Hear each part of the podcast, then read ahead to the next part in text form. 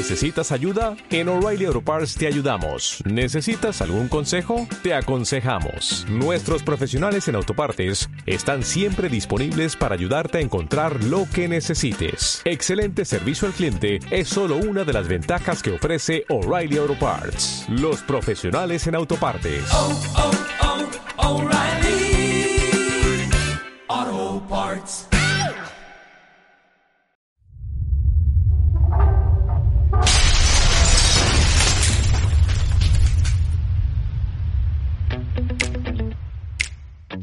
Buenos días, queridos oyentes. Bienvenidos a otro programa de salud en la barandilla, aquí en la radio social labarandilla.org, la voz de la diversidad. Eh, segundo día. Ayer nuestro primer programa fue vuelta al cole, o ya, ya estamos de repetidores. ya aquí Doña. Junivel Lancho, Buenos muy días. buenas. ¿Qué tal? Pues bien, aquí los que os habéis ido de vacaciones. Volvemos ¿Qué tal? morenos Habéis que- vuelto. Bueno, vengo yo cargado con las Con pilas, las pilas pero con cargadas. pero que me ha agobiado esto de llegar y de Bueno, repente, bueno, de repente que te venga todo encima, eso que decían de ese estrés que se dice postvacacional, tengo No, que no. decir que un poquito existe. Que no, que no, que no. Bueno, bueno, bueno. Y sobre todo me has hecho ponerme la mascarilla. Que yo no estoy acostumbrado en los programas a llevar la mascarilla por respeto a don Lorenzo. Claro, has dicho, oye, que Hoy nuestro salud. psiquiatra de Salud. referencia eh, nos dice que tenemos que llevar en la radio por precaución. Por, por, por temas de, de- de- de la situación que tenemos del COVID y como imagen hasta- ante nuestros oyentes, pero los oyentes saben que aquí nos cuidamos, que nos he- hemos hecho la prueba eh, ayer cuando vinimos, eh, que, que nos cuidamos, eh, pero claro, la radio es la radio. En televisión, ¿a que no ves a los de televisión Con la mascarilla. con la- Bueno, pues que sepa, don Lorenzo, muy buenos Aquí días, sí. que por usted me ha obligado Junivel eh, a ponerme la mascarilla. Me la, voy a, me la voy a poner bien para que no la tenga que tocar durante todo el programa. Muy buenos días, don Lorenzo Yaquer. Buenos días, yo creo que te la has puesto para exhibirla. Sí, Eso. sí, oye, mi, mi consuegra, se dice así, la madre del que está con mi hija es mi consuegra, eh, que se ha dedicado a hacer mascarillas para toda la familia. Eh, y digo, voy a fardar, en vez de llevar la azul normal que llevo siempre, Muy chuli. muy chuli. Bueno, don Lorenzo, tenemos un programa eh, donde, indiscutiblemente, en el mes de la prevención del suicidio, que es lo que dedicamos en la Asociación La Barandilla, si van a www.labarandilla.org al apartado eh, de actualidad van a haber noticias, pero si van al apartado de 12 meses, 12 sonrisas, el mes de septiembre es la cara de esta señorita. ¿eh? Ahí está usted en una noticia que me trasladó este señor. eh, don Lorenzo ya que me mandó una noticia y le hemos traducido para ponerla en nuestra sección de actualidad. Bueno, pues decía que hoy eh, indiscutiblemente tenemos que hablar del suicidio, pues porque es algo que este mes está dedicado a la prevención del suicidio y al suicidio. El día 10 es el Día Mundial de la Prevención del Suicidio y también pues al COVID y cómo, afer- y cómo afecta a los sanitarios. Y vosotros sabéis mucho. Tú como directora de un hospital y él como psiquiatra, eh, que ha sido, bueno, eh, expresidente de la Sociedad Española de Psiquiatría Legal, Lorenzo Yaquez, pero con su despacho propio, pues conoce mucho las consecuencias que tienen eh, los profesionales de la salud.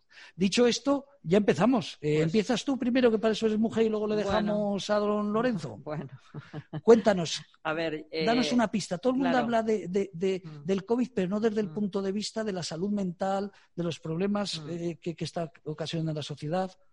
Hombre, están saliendo ya muchos artículos eh, sobre lo que se espera que vamos a tener problemas de salud mental, tanto las personas de a pie como los sanitarios. Yo sí que me gustaría en el programa este hacer un poquito más de énfasis en que si cuidamos a nuestros sanitarios, nos cuidamos a nosotros. Si nosotros no cuidamos a los sanitarios, que son los que están en primera línea de fuego, por así decirlo, eh, pues no vamos a tener una buena, un buen cuidado nuestro. Entonces sí que tendríamos que tener eh, esa especie de eh, cuidarles a nivel psicológico, pues eh, que sepan cuándo tienen esos problemas de ansiedad, de angustia, el que sepan parar de vez en cuando, el que lo comenten, cómo se encuentran tanto a familiares como a compañeros, que eso también la verdad es que dentro del mundo sanitario mmm, nos, eh, nos, cuesta mucho decir y pedir ayuda eh, a, otro, a otro profesional, pero que lo tenemos que hacer. Mmm, tanto, por ejemplo, ahora los, sanitarios, también como los profesores de colegio. Mm, Nosotros aquí en el teléfono ya hemos recibido varias llamadas de profesores que están eh, agobiadísimos y que, bueno, pues algunos con pensamientos eh, suicidas por la vuelta al colegio, porque tienen miedo a contagiarse y tienen un pánico y dicen que es que hay muchísimos profesores que tienen grupos de WhatsApp que todos están igual. Entonces, si la sanidad, por un lado, no cuidamos a nuestros sanitarios y la educación a los profesores tampoco les damos una cobertura, pues para que haya grupos de encuentro, para que haya eh, charlas, para que sepan hacer ejercicios de relajación, etcétera, etcétera, tanto dentro de los mismos centros como en los hospitales. Y en los hospitales también hay algunos otros llamadas que dicen, no, es que no quiero decir nada porque no quiero que mis compañeros sepan que estoy mal, que tengo una depresión, que estoy sufriendo mucha angustia. Entonces, así no adelantamos. Me imagino, Junior, estoy pensando en casos de gente que no tiene ningún estrés aparente, mm. gente mayor que está en casa o gente familiares cercanos que mm. conozco, eh, que tienen verdadero miedo. y, no tienen y, no tienen ningún contacto con enfermos, claro. Mm. Yo cuando Lorenzo Yaquez, y, y, le he dicho a él que a lo mejor esto sería bueno comentarlo al final, pero creo que es bueno que se comente ahora para empezar el programa, incluso todos los profesionales no tienen la misma defensa. Me ha contado don Lorenzo, que para eso es un psiquiatra eh, con muchos contactos, eh, la noticia esta que me hablabas de, la Guardia Civil, ¿no? Cuando van a, una patera, eh, tendrían que tener unas medidas que no tienen. Explícanos cómo me lo has comentado a mí para que los oyentes se den cuenta de que hay gente que no pensamos en el cuidado de ellos. Lorenzo. Sí, bueno, vamos a ver. Eh, aquí durante la, la ola anterior, la primera, se habló mucho de los sanitarios, todo el mundo sabía o supo que estaban en plena batalla sin los medios necesarios. De hecho, el índice de contagios fue brutal, entre ellos, mucho mayor que el de la población general, mucho mayor. En fin, de tal manera como la política informativa del gobierno ha sido bastante deficiente, por decirlo suave, pues no tenemos seguramente las cifras exactas, pero de aquí a allá se va espigando y, o se fue espigando y se vio el montón de gente eh, sanitaria, no solo sanitaria estrictamente, es decir, no solo enfermeras, médicos, no, auxiliares, eh, celadores, etcétera. Y luego hubo también, creo yo, mm, ocultado o semi-ocultado, un montón de gente entre los cuerpos y fuerzas de seguridad del Estado. ¿Por qué? Pues muy sencillo, porque no había protección. Esto, es muy simple. Si tú vas a, un sitio y que ves que eh, un médico o un sanitario te recibe con el EPI puesto, ¿eh? que es el, traje ese, digamos, eh, espacial, por decirlo de alguna forma, ¿no? Para que todo el mundo nos entienda qué es esto del EPI, es equipo de protección individual. Pues evidentemente la sensación que te da de seguridad para él es mucho mayor que si lo ves con una simple mascarilla, con guantes o a veces sin ellos, porque sabes, eres consciente de que con eso no se está protegiendo. De hecho, insisto, la ola, la ola primera fue tremenda para el mundo sanitario y para el mundo de las fuerzas y cuerpos de seguridad del Estado. Bueno, ¿por qué no se habló entonces de los enseñantes? Hombre, muy sencillo, porque se cerraron los centros docentes. Todo el mundo se fue a su casa, pasaría eh, se infectaría del virus lo, quien se infectara, independientemente de su profesión, digámoslo así, y ya está, no, no ha habido. Pero claro, ahora, ahora son ellos también, evidentemente, es cierto. Ya veremos a ver, porque ya ha pasado en Alemania, que la apertura de los colegios o de las escuelas ha significado inmediatamente, al poco tiempo, la, necesidad de cerrarlas por, por contagios, ¿no? Bueno, este, el problema es un problema muy simple, es un problema de que es un virus muy contagioso y que las únicas formas que hay hasta ahora de protección son las medidas personales de protección, la distancia interpersonal y luego pues lo típico, los lavados de manos, los geles, las mascarillas, en fin, todo este tipo de cosas. No hay otra historia, no hay más.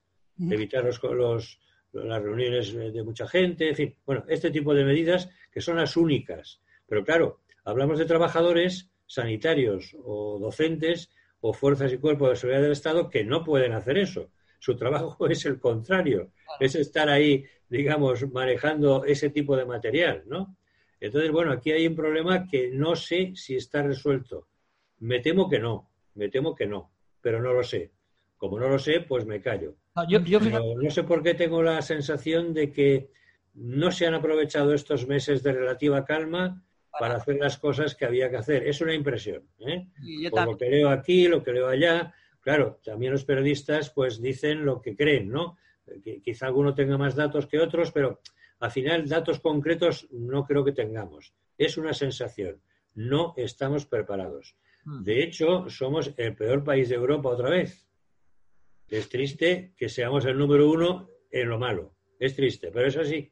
Tanto sanitaria en este momento como económicamente. Eh, pero Hombre, pues, puede ser, Algo, algo no estaremos haciendo bien, no sé qué es. Lorenzo, no, no, no es por hablar que nadie interprete lo que voy a decir como en contra de, de- porque mi hija ha venido de Londres y nadie la ha controlado. O sea, ni le han puesto temperatura, ni le han puesto absolutamente nada. Pero es que ah, has contado antes un ejemplo fuera de micrófono que repito que no es para defender ni a la policía, ni acusar, ni atacar a las personas que vienen de otros países en pateras, pero cuando decías que es muy fácil contagiarse, dice, porque tú ayer te contaba que ayer me hice un empaste y claro, me di cuenta que es de riesgo eh, una profesional que está ahí eh, en, en la boca, que la tienes abierta y me decías tú, claro, para eso se ponen los EPIs, para eso se defiende. Y entonces me has contado un ejemplo que por eso lo quería poner, que es, por ejemplo, los policías o la gente en la Cruz Roja, cuando te vienen las pateras. Claro. No estoy atacando las pateras, porque te digo, mi hija ha venido en avión y nadie la ha controlado. Claro. Eh, pero claro, esta gente, los policías, van con mascarilla Y y, como mucho con con, guantes. guantes. No Eh, más. con lo cual, claro, los cuerpos y fuerzas de seguridad, como otros colectivos, claro, que tienen más facilidades para contagiarse si no se les forma, eh, perdón, si no se les Dan prepara, los- ¿no? Entonces, claro. eso de los colegios tal vez fuera algo similar. Claro, habría que preparar a los profesores para que hicieran su trabajo como corresponde, ¿no? Pero también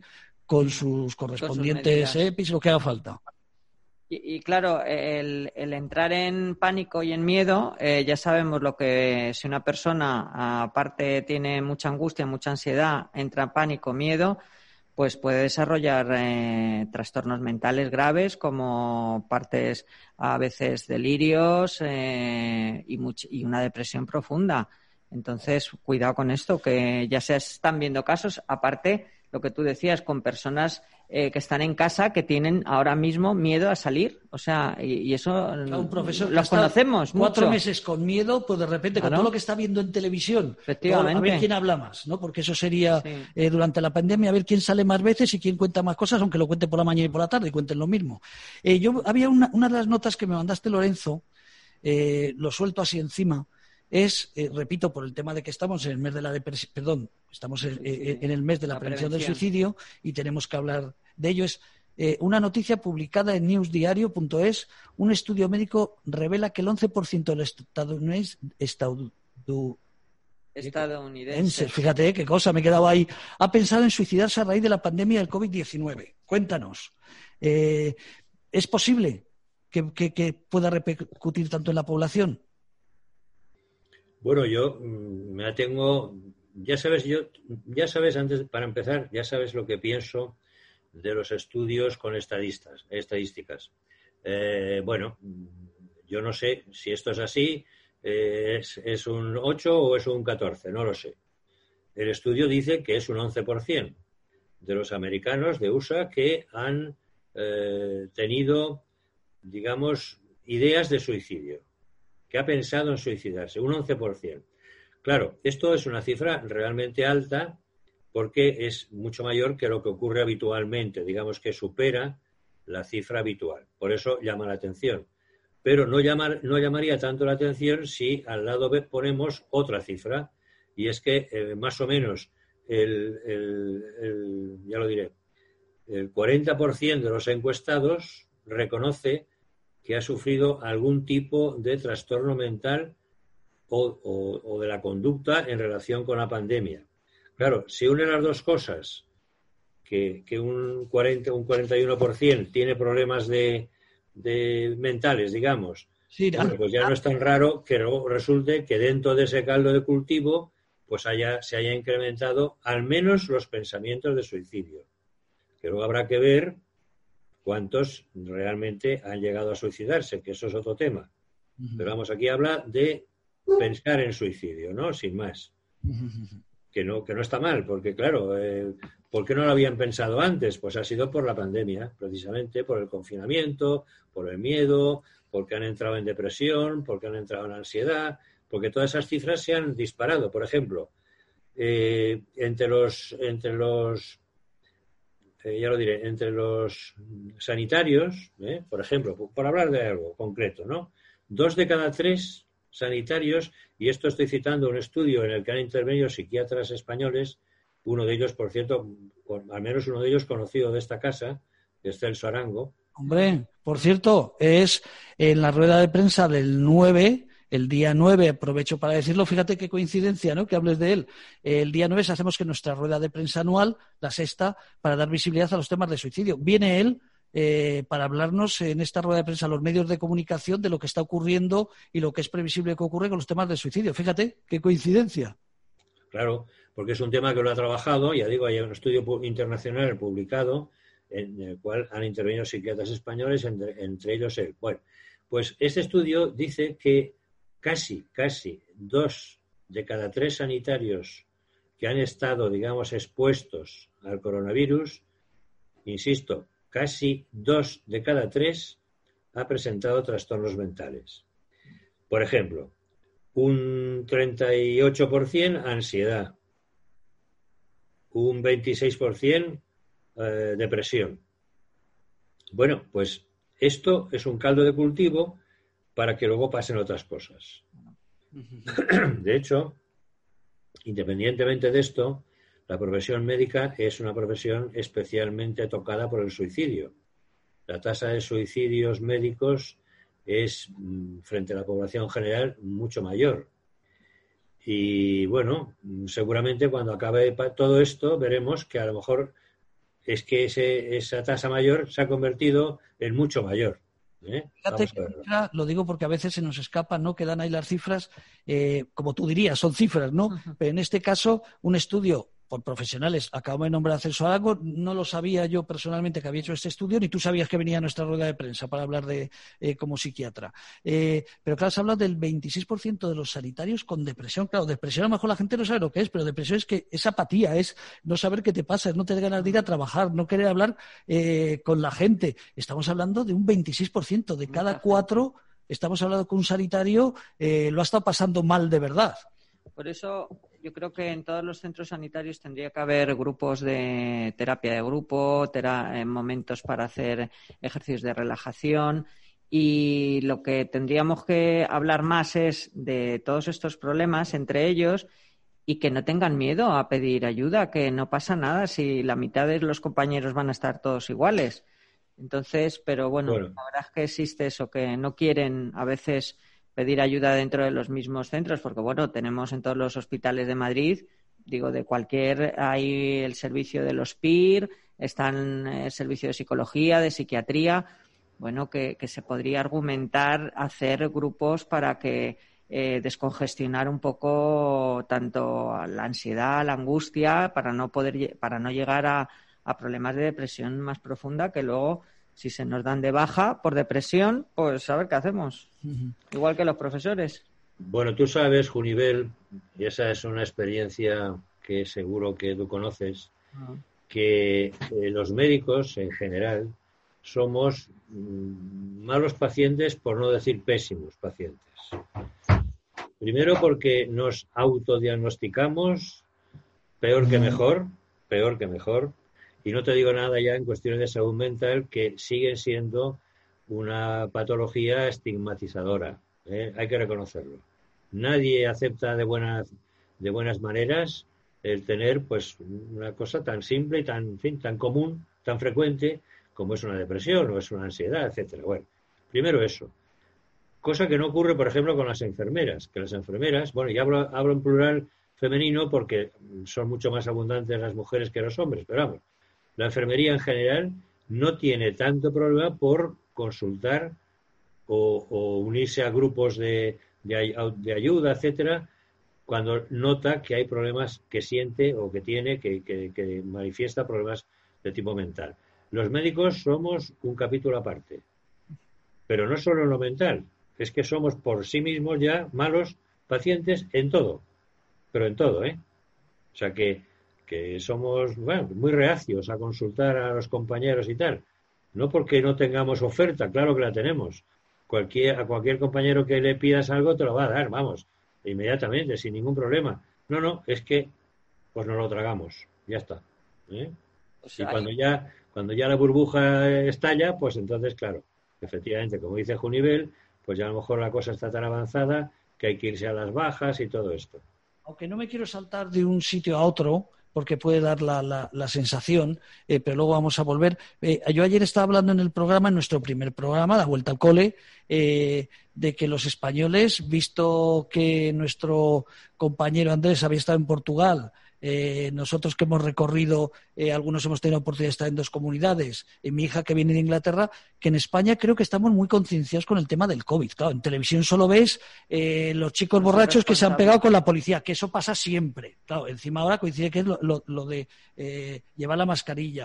Fiestas que hay siempre gente desaprensiva y gente que, que, que pasa de todo, siempre, pero es todo lo único que vemos. Eh, no se ve la gente cómo está bien o como tú nos dices, oye, de acuerdo que estéis todos los días juntos, pero en la radio hay que llevar la mascarilla. Eh, eh, ¿Qué crees? ¿Que estamos concienciados o no? Lorenzo. Eh, luego te pregunto a Junivel, pero te preguntaba a ti, Lorenzo, eh, desde fuera, que, que- desde tu despacho y luego que, que- que te gusta leer mucho y informarte permanentemente, porque has comentado España somos los peores. Pero esto No, que- somos, no, vamos a ver, somos los peores en cuanto, digamos, a cifras, ¿no? Estoy hablando de cifras. Tú si vas por la calle, por ejemplo, realmente la mascarilla es, es prácticamente la norma. Sí, es verdad que siempre te encuentras alguno que no la lleva, vale. Pero en general la gente está cumpliendo en ese aspecto. Y yo lo que noto, por ejemplo, también es que si te cruzas con alguien, ese alguien o tú mismo, pues das una pequeña, en fin, te separas un poco, ¿no? Es decir, no siempre se puede guardar los dos metros o el metro y medio, pero la gente tiende a distanciarse, ¿no? Esto en general. ¿Pero qué ocurre? Pues algo está ocurriendo. Algo está ocurriendo. Pues serán las fiestas, serán las reuniones familiares. Ahora, se, ahora se, se habla mucho de las reuniones familiares. Es decir, yo me puedo contagiar donde sea y con quien sea, pero luego voy a casa. Y es ahí donde parece ser que se están produciendo los contagios. ¿eh? Porque por la calle la verdad es que, digamos, el ciudadano normal, el que vive de día, pues tú fíjate un poco, todo el mundo va con mascarilla. Vamos, todo el mundo, prácticamente, ¿no? Es decir, que el ciudadano, aunque el otro día oí a, un- a una autoridad decir que, en fin, que nos lo hemos tomado a broma, pero resulta que es que yo creo que no, que la mayor parte de los ciudadanos no se lo han tomado a broma. La mayor parte. Luego, efectivamente, hay gente que sí. Pero si tú, por ejemplo, estás en una reunión de 100 personas, vamos a poner que 20 se contagian. Esos 20 luego se dispersan, van a sus casas, a lo mejor conectan con otro grupo de amigos, etcétera. Y a lo mejor cada uno de ellos infecta a 20. Pues fíjate. ¿Me entiendes? Fíjate, una cosa que no ha hecho nadie, y ya volvemos al programa, hacemos un descanso de un minuto y volvemos a tercer programa, sería investigar en los centros comerciales el día, el, el- el- todos los pequeños, no hablo de los grandes, pero incluso Carrefour también, eh, cuánto se ha infectado, cuántas bajas ha habido, eh, hablo del Open Core, hablo del día, estos supermercados pequeños que desde el principio decíamos, mira, ellos están todos en casa, que no sabemos cómo abrir la puerta, eso lo hemos dicho en muchas ocasiones, pero sin embargo hay una realidad, hay unos profesionales que están todos los días allí. Sí. Eh, y, y- y me gustaría, fíjate, un estudio, realmente hablamos de Saber, día, sí. de, de saber cuánta gente se, Se ha contagiado se ha en- contagiado. Fíjate, no se ha hablado, pero sería para proponerlo. Sí, sí. Oye, hacemos un descanso, Lorenzo, nada, de un minutito que nos va a poner una música Andrés y volvemos ahora mismo.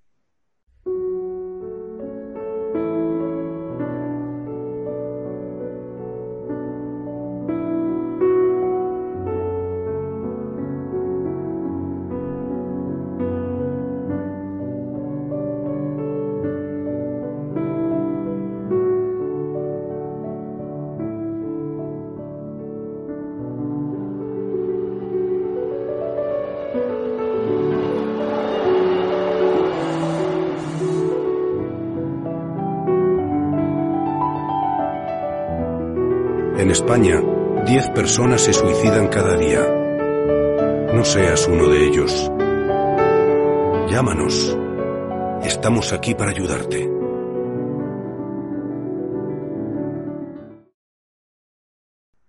Bueno, después de, de este descanso, oye, vamos a hablar como siempre de Asispa, que se me Ah, olvida, claro, asispa.org, una entidad más de 5.000 personas, eh, que mira que están trabajando y han estado trabajando durante toda esta pandemia Mm. con la ayuda a domicilio, atendiendo a personas mayores, a personas dependientes en las residencias, en los centros de día, como no, al grupo CLECE, eh, una de las empresas más importantes de este país. Trabajan 80.000 personas en CLECE y, como no, al hospital de día Lagman con J, calidad de vida para todos sus pacientes. Mira qué bien que lo digo. Eh, oye, mientras que estabais aquí en este descansito escuchando la música, eh, he leído una de las noticias que también me las mandó él, eh, Lorenzo, que dice, digo porque fíjate, es importante lo que estabais hablando los dos. cuidar al cuidador, ¿no? que en este caso es a los sanitarios, hablar de que hay que cuidarse, que no se piense en el gobierno. Estamos viendo una campaña de publicidad bestial bestial de tráfico, afortunadamente, pero en todas las televisiones. No sé si Lorenzo, si tú ves la televisión. Sí, sí, sí. Bueno, pues una campaña. Veo, alguna cosa y efectivamente me he dado cuenta de esa campaña. Bueno, pues una campaña de tráfico donde no más muertes. Y el año pasado bajaron a 1081, han conseguido pasar de 1800 a 1081 y ahora hay una campaña bestial, pero bestial de publicidad, eh, afortunadamente, para el tema de tráfico. Y los suicidios, estamos tres veces más de suicidios y es que no dice nada nadie, cuatro y nosotros. ¿eh? Es que no dice nada nadie. Parece mentira como, yo no sé, yo ayer explicaba en otro programa que tal vez tengamos que conseguir que un, un, director general o quien sea que cobre 6.000 euros al mes para trabajar sobre el tema del suicidio. Y si hay alguien que le va a afectar de su bolsillo, pues tal vez se preocupe. No sé qué es lo que pasa. Pero quería decir simplemente para apoyaros eh, que en esta noticia decía, es, es reciente de eh, publicada en un, en un periódico eh, de Australia y que nosotros lo que hemos hecho traducirlo. Y van ustedes a la barandilla.org, el apartado de actualidad, lo he contado antes, la portada es la cara de Junivel, eh, y decía, entre otras cosas, que en la crisis de 2008 y el 2010 en Europa y América del Norte tenemos que recordar que aquello fue una crisis, nada que ver con esta, esta es mucho peor, pero aquello fue una crisis donde hubo, dice, al menos 10.000 suicidios económicos adicionales entre el 2000 2008 y 2010 en Europa y América del Norte. Pero después pone, sin embargo, ponen un ejemplo, Austria, Suecia y Finlandia eh, mostraron más resiliencia ante el desempleo y ante esta situación porque los gobernantes sabían lo que tenían encima, ¿no? Lo digo para apoyaros en lo que estáis diciendo, que si un gobierno eh, se preocupa de estas cosas, como fueron esos tres países, bajaron los suicidios. En el resto, fíjate qué barbaridad. Y ahora volvemos ya al programa, que lo quería decir. Lorenzo, hablamos de suicidio, eh, pero como muy leído que es usted, eh, ¿cree que hay algo o hay alguna información de qué es lo que influye más eh, realmente durante toda esta pandemia para hablar de suicidio, para que previsiblemente haya más suicidios? Sí, bueno, antes de contestarte, quiero referirme a lo que acabas de decir respecto al tráfico.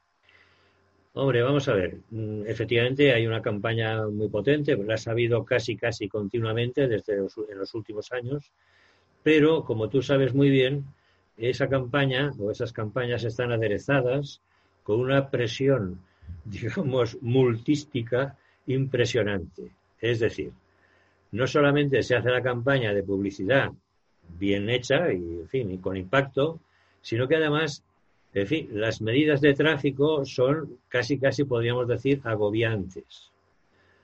Radares, drones, helicópteros, no sé qué, bueno, en fin, tremendo. Si hiciéramos eso mismo con los suicidas, lo que pasa es que, claro, pues no se puede hacer, ¿no? Pero, pues a lo mejor también disminuían, ¿eh? Lo que pasa es que, claro, a un suicida, ¿qué le vas a hacer? Si no, ya no tiene remedio. Pero si eso se hiciera, por ejemplo, con los intentos de suicidio, que como tú sabes, más o menos son 20 por cada suicidio consumado, más o menos. La verdad es que la, estadística habla entre 10 y 20, es igual. Pues a lo mejor, efectivamente, pues igual, no sé, eh, igual sería una barbaridad y aumentarían, pues no lo sé. Lo que te voy a decir es que en tráfico hay dos cosas, no solo la campaña de publicidad sino ah, también lo otro. Sí, claro, pero como detalle, ¿no? Decir, dicen que no puede haber más muertes y yo ponía una noticia ayer en el Facebook de Radio La Barandilla o el del teléfono contra el suicidio, creo que lo subió Ana, Ana Lancho, que decía cuántas miles de muertes más son necesarias por suicidio en España para que el gobierno o la Comunidad de Madrid o la Comunidad de, Cataluña o la Comunidad de Aragón se preocupen por estos temas que estamos hablando, ¿eh? Mm. Lo digo como detalle. Eh, te agradezco esa... Eh, y ahora vamos a hablar un poco entonces, a ver, qué es lo que influye, en fin, qué es lo que influye cuando hablamos de, factores que favorecen la conducta suicida. Y hablando de conducta suicida, no solo me refiero al acto suicida, me refiero también pues, a deseos, a ideas, a planificación, en fin, intentos y, por supuesto, de suicidios. Como no podía ser de otra forma, y es lógico, me parece a mí, eh, los factores clínicos son preponderantes. Es decir, dentro de los factores que pueden empujar al suicidio, por ejemplo, la depresión, no es ninguna novedad, pues eso tiene una carga importante de estadística. La ansiedad, en fin, en general los trastornos mentales. Muy por encima, aunque, bueno, por encima por lo menos, aunque se piensa fácilmente lo contrario, de los factores psicosociales. Es evidente que eh, en este caso, por ejemplo, la pandemia esta, pues ha habido, lo hemos, comentado ya, un aumento claro de, trastornos mentales, eh, hablando sobre todo en, en, sentido, digamos, amplio, sin ceñirnos demasiado a, a, la doctrina exacta de qué es trastorno y qué no es trastorno, trastorno mental en general, ¿no? Así de forma amplia. Los ha habido, pero evidentemente también ha habido pues cosas muy claras, ¿no? Por ejemplo, está claro que la sanidad ha fallado, se ha, ha sido desbordada. No, quizá no por un fallo intrínseco de la sanidad, porque nadie, en principio, está preparado para un escenario dantesco porque sería insostenible. Entonces, lo que hay es lo que hay, de acuerdo. Pero la capacidad de reacción a lo mejor no ha sido la correcta. Entonces, a lo mejor ha fallado la sanidad en ese aspecto. Eso eh, dibujó en su momento un escenario dantesco que, lógicamente, influyó negativamente en la gente. Y eso, pues, es un caldo de cultivo para depresiones, ansiedad, estrés postraumático, en fin, bueno, una serie de trastornos. Luego están los factores psicosociales, evidentemente. No es lo mismo tener un trabajo que perderlo o estar con interrogante, temiendo cada día que te llegue el cese, o el ERTE, o el ERE, o lo que sea. ¿eh? Es vivir con una angustia permanente, porque la gente estaba saliendo más o menos de la crisis anterior, digo más o menos. Unos más, otros menos, en fin. Pero es que de repente esto ha sido un hachazo brutal. Y encima con una recesión económica mundial, que sabes que esto va a tardar tiempo, vas a tardar tiempo a recuperar tu puesto de trabajo, porque no solamente pasa en España, pasa en todo el mundo. Sí, lo que pasa es que hay países como el nuestro que, en fin, tienden al liderazgo en este aspecto. Lamentablemente, claro. Somos el peor país de Europa, que nos pasamos incluso a Grecia, o sea que, bueno, en fin, ¿para qué vamos a hablar? Algún día me gustaría que nos explicaran el porqué de estas cosas, pero bueno. Sí, pero esto, esto se oculta, se oculta. Bueno, lo que te voy a decir con esto es que los factores psicosociales, por supuesto que influyen. ¿eh? Eh, la pérdida económica, en fin, por ejemplo, la gente, ¿cómo es posible, por ejemplo, que en España haya gente que entró en el ERTE en marzo y no ha cobrado todavía nada? Bueno, ¿y estas personas de qué viven? Pues de las colas del hambre, de las familias, de yo qué sé, de lo que sea. Pero está claro que es una situación súper angustiosa quizá más, más que por ellos mismos, a lo mejor por sus hijos, por ejemplo. Sí, sí, que a lo mejor habrá 3 millones que han cobrado, pero hay 200.000 que no han cobrado. Habría que pensar en esos 200.000. Claro, claro. Bueno, el ingreso mínimo vital ese creo que lo ha cobrado no llega al 1%, creo. Por ejemplo. Bueno, pues, y mientras tanto, ¿qué ocurre? Pues ocurre que lo mismo, que no saben por dónde tirar. Y luego, finalmente, están los factores demográficos, que ya te digo ya como curiosidad, que el riesgo mayor está entre la población aproximadamente de 18 o 24 años, pero que curiosamente los mayores, eh, la, edad a partir de 65 resulta que es protectora frente al suicidio en estos casos. Hombre, también tengo que decir una cosa. Eh, a partir de los 65, la gente está en general jubilada. ¿no? no tiene el, el, peligro de tener que ir a trabajar, el metro, el autobús, no sé qué, los compañeros de trabajo, etcétera, ¿no? Eh, están jubilados, cobran su pensión, no tienen miedo a que mañana me cesen. Tienen miedo a que les rebajen la pensión, más o menos, pero no, no es lo mismo que te diga, bueno, mañana usted cierra la puerta por fuera, ¿eh? Bueno, pues esto eh, es una angustia. Vamos, yo es que tengo gente que es que vive obsesionada con que mañana igual me echan. Y claro, este mañana, 365 días al año, vamos camino, quiero decir, no han pasado todavía, pero vamos camino, pues hombre, es una carga de angustia tremenda. Bueno, pues en orden entonces de mayor a menor potencia, digamos, eh, frente al suicidio, está lo clínico, lo psicosocial y finalmente lo demográfico.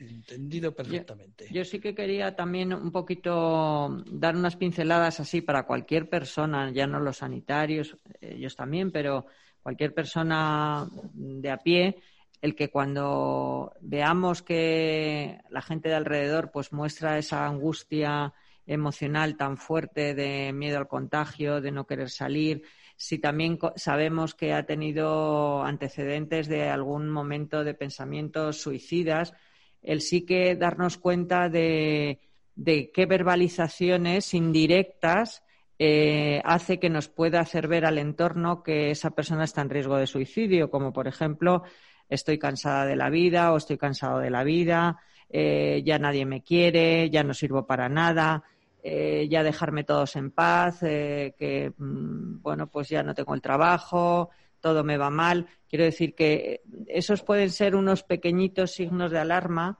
que son verbalizaciones indirectas de me estoy sintiendo mal y a lo mejor se me están pasando por mi cabeza alguna idea de suicidio. Y como estamos en el mes de la prevención, lo que tenemos que hacer es seguir hablando de suicidio, que no pasa nada, que hay muchos problemas que, y que el suicidio mm, es que todavía sigue siendo un tema tabú por la gente que nosotros recogemos en el teléfono. La gente no lo dice, no quiere asustar a la familia, no quiere eh, que los amigos lo sepan. Mm, por favor, que tenemos que hablar del suicidio y que es un tema muy importante. Ya sabemos las cifras que hay, que son unas cifras alarmantes y que con esto de la pandemia del COVID, pues eh, sí que va a haber más suicidios, segurísimo. O sea, porque el vivir en esta angustia emocional continuamente, pues sobre todo también la gente que entra en este problema de angustia emocional, también les tenemos que decir que, que no que pongan límite a la información. Quiero decir que. Pero es que es tan difícil, fíjate. O no ven tele, que es lo que hemos dicho siempre. Eh, pero es que mm. cualquier televisión, ¿eh? Lorenzo, eh, pones Telemadrid, pones mm. la 4, pones la 5, haz un recorrido como no vayas a las que mm. son de pago eh, mm. ya directamente te vas a películas, es que todos los... Hoy estamos hablando, claro, nosotros también somos un claro ejemplo, pero creo que este es un programa dedicado a salud y este es una radio dedicada a temas de, sociales, ¿no? Mm. Eh, pero es que todos los, todos los medios de comunicación, y sobre todo con estas imágenes que han salido, esos cuatro impresentables borrachos enfrentándose a la policía, lo hemos visto en todas las televisiones, con lo cual, por eso decía al principio que yo no sé si, y lo ha dicho Lorenzo, algo falla probablemente lo pues sanitario, pero la gente creo que estamos concienciados. Hombre, la gente estamos concienciada, pero yo el otro día aquí en el hospital eh, con los pacientes hablábamos de este tema. Eh, yo creo que en el fondo de estas personas que son los impresentables y los irresponsables es que no se ha internalizado la norma. Y es que es tan importante eh, para la persona y para su crecimiento personal, que eso es desde nuestra infancia, el tenemos que tener internalizada la norma. Si no la internalizamos, es nos ponemos mascarilla porque si no nos han dicho que nos van a poner 600 euros de multa. en otros sitios está habiendo no sé cuántos, mil y pico. Pero yo fíjate, yo creo que los trabajos, lo voy a decir mm. aquí en el hospital de día, tanto los mm. pacientes como los profesionales, como Lorenzo en su despacho, todo lleváis. Aquí en la radio estamos, nos hemos hecho la prueba, Andrés, mm. estamos Amadeo, estás tú. Eh, hoy has dicho muy bien, vamos a hacer ejemplo, para eso Lorenzo nos dice que tenemos que ser ejemplo hasta con la mascarilla. Pero yo insisto, Junivel, algo falla, yo no sé qué es, pero nos ha dado tal vez la clave con esto de la policía que va a recoger a la gente y no llevan medidas, mi hija que viene de Londres, otras profesiones, pero yo insisto que creo que España algo pasa, pero somos un país bastante civilizado. Yo lo he visto este, este año por, la, calle, pero claro, está ese grupo que no sabemos cuánta gente es, el tanto por ciento, que son los que están fastidiando, porque es en el sentido que, como nos ha dicho Lorenzo y todo el mundo sabemos, es que esto cómo se contagia, o sea, es que se contagia una propagación inmensa. Oye, a mí me ha sorprendido, perdona, Junivel, voy a recordar lo de ayer, eh, lo he dicho al principio, eh, Andrés, tú estuviste en Portugal y allí mm. las mascarillas por la calle lo llevabais los extranjeros. Eh, que yo soy el defensor de la mascarilla, ¿eh? eh otras cosas nos han obligado. Es, si tú cuando estornudas te tapas la boca, te pones un pañuelo, pues está claro que para algo sirve. Pero me sorprende, por ejemplo, en Portugal, me decía Andrés que solamente, fíjate, Lorenzo, se notaba quién era turista porque decía, este tiene que ser español o italiano, porque los portugueses por la calle apenas llevaban mascarilla. Por eso, no sé, insisto que España creo que estamos concienciados. Sí, no sé. A pesar de las cifras tan terribles. Algo pasa con ese grupo que, que luego es exponencial, o sea, es que el contagio. Don Lorenzo, ¿qué nos queda para terminar el programa? Pues no sé, lo que queráis. No, yo estaba leyendo aquí precisamente lo que hemos hablado antes de los médicos eh, americanos. Ajá. Se, suicidan, 400 médicos se suicidaban, perdón. 400 médicos al año. Eh, que es- esa cifra es más, eh, la tasa, perdón, es más del doble que la de la población general. Lo que La decíamos. tasa, ¿eh? La tasa. Sí, sí, sí, sí, exactamente. O sea que habrá que esperar a, a final de 2020 o 2021 para ver exactamente qué ha ocurrido con la pandemia. Que la gente sepa que hasta finales del 2021, principios del 2022, no vamos a saber los suicidios que Aquí se van a producir en España. España. Afortunadamente nosotros, pues que estamos viendo todas las noticias en La Rioja, como es pequeñita, eh, pues dos periodistas han profundizado, no es lo mismo que Madrid, o lo mismo que Castellón, o lo mismo que Barcelona. En Logroño la policía son poquitos. Pues unos periodistas se han puesto a investigar y el año pasado en Logroño hubo 30 suicidios y el 1 de agosto, claro, nos hemos ido de puente, los periodistas también habrán hecho puente, o igual no se ha suicidado nadie, pero el 1 de agosto ya llevan 29 de 30 el año pasado, claro.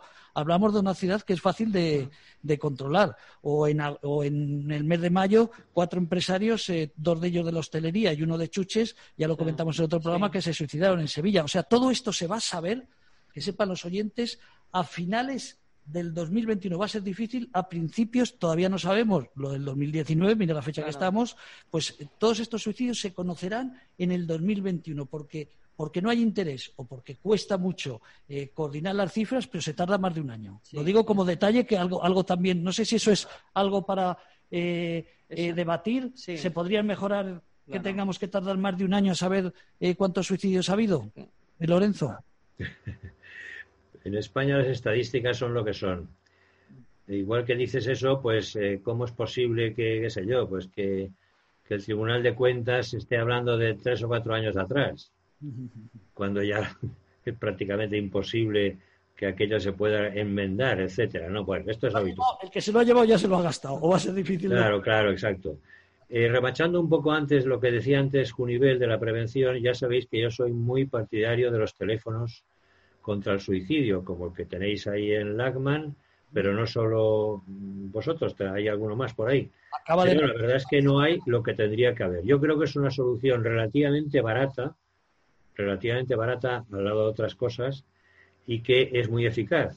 Porque si la gente en general sabe que puede llamar a un teléfono en el caso de sentirse, pues eso, con ideas de suicidio tal, yo creo que eso salvaría muchis- a muchísima gente. Mira, Lorenzo, Y que- no creo que sea excesivamente caro, no lo sé, pero no me lo creo. Mira, prueba de ello es que el viernes de 1 a 2, el teléfono, el teléfono contra el suicidio, el programa que se llama así Teléfono contra el Suicidio, entrevistamos a una regidora en Barcelona porque, oye, a cada uno lo suyo, estuvimos asesorando eh, al responsable, uno de los responsables del nuevo teléfono que ha nacido, que se llama Teléfono de Prevención del Suicidio, que, que, que está eh, creado a través del teléfono de Esperanza de Cataluña, pero que subvenciona el Ayuntamiento de Barcelona. Vamos a entrevistar el viernes a esa regidora. Ya nos encantaría a nosotros que en Madrid o en las grandes ciudades eh, un político dijera, oye, vamos a apostar por dos cosas. Uno, crear un teléfono, claro, es en catalán, es para los catalanes de. Barcelona, pero que pueden llamar el resto de los catalanes de Cataluña, o alguien que entienda, hombre, si llama un castellano, le van a atender igual. Eh, me refiero a que podrá llamar toda la gente de toda España. Pero han hecho eso y, por otro lado, están fomentando con las principales entidades que ya había de Barcelona eh, para que cuando alguien tenga ideación suicida, pues que puedan atenderle y sobre todo para el duelo. O sea, el Ayuntamiento de Barcelona ha hecho lo que no ha hecho todavía nadie en España. O sea, los primeros son ellos y mira, oye, hay que agradecer que Lorenzo lo recuerde eh, para comentarlo. Ojalá nacieran más, o ojalá el Estado o la Comunidad de Madrid decidiera crear o apoyarnos eh, para dar visibilidad a este proyecto social, que es el del teléfono contra el suicidio, atendido por profesionales de la salud mental, entre ellas eh, la coordinadora y directora El Junivel Lancho. O sea que muchas gracias porque tienes toda la razón, Lorenzo. Lorenzo, ¿me oyes? Sí, sí, sí, perfectamente. Bueno, iba a decirte que no hay que darlas porque, insisto, ya sabes de siempre que he abogado por este tipo de soluciones, que me parece como primera medida que, insisto, creo que no puede salir muy cara, ni mucho menos, y que el beneficio en cambio podría ser muy, muy grande, muy grande. Oye, a mí me ha encantado que el Ayuntamiento de Barcelona y la parte del Teléfono de Esperanza de Cataluña hayan creado un proyecto como el nuestro. ¿Para qué nos vamos a engañar? Ojalá otras ciudades dijeran, y ojalá en Madrid decía, eh, apostaran, pues oye, ya que está el teléfono de suicidio, vamos a hacer lo mismo, vamos a sacar eh, campañas de publicidad en los autobuses, vamos a sacar campañas de publicidad en el metro, para que sepa la gente con ideación suicida que hay un teléfono gratuito eh, donde no te van a cobrar nada para asesorarte eh, desde las 9 de la mañana hasta las momentos. 9 de la noche, los 365 días del año, 911-385-385. Don Lorenzo, que nos vamos, que tenemos a los compañeros ahí que están esperando en la puerta eh, de la música, eh, que tenemos aquí programas para todo. Lorenzo Yaquez, psiquiatra, un placer tenerte, eh, como siempre, por lo menos cada 15 días, que va a ser a partir de ahora, ¿eh? O sea que ya tienes que buscar nuevas fechas. Igualmente a vosotros me alegro de veros sanos y salvos, con buen aspecto y en fin, a trabajar, que ahora toca trabajar. ¿eh? Un abrazo muy Un fuerte, abrazo Lorenzo. fuerte, hasta luego. Bueno, un abrazo.